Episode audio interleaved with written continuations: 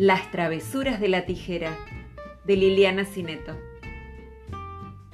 En el costurero ayer protestaba un alfiler. ¡Qué traviesa es la tijera! Todo, todo cortajea.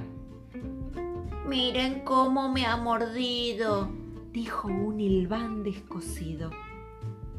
Con sus dos ojos me espía mientras corta todo el día.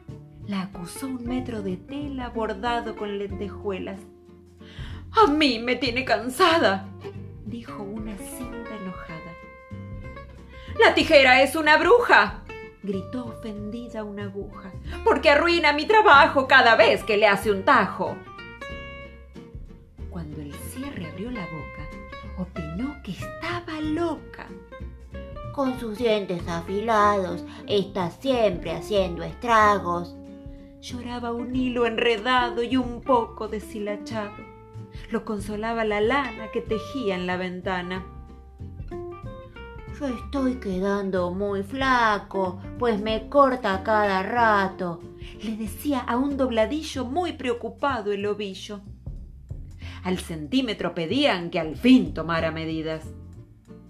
Muy orgulloso el dedal, con su traje de metal, era el único valiente que se ofreció a hacerle frente.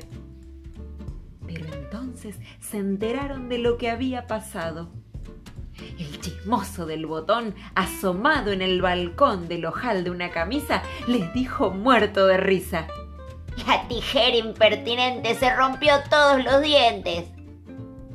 Se lastimó de este modo, por querer cortarlo todo, quiso cortar la tijera el cordón de la vereda.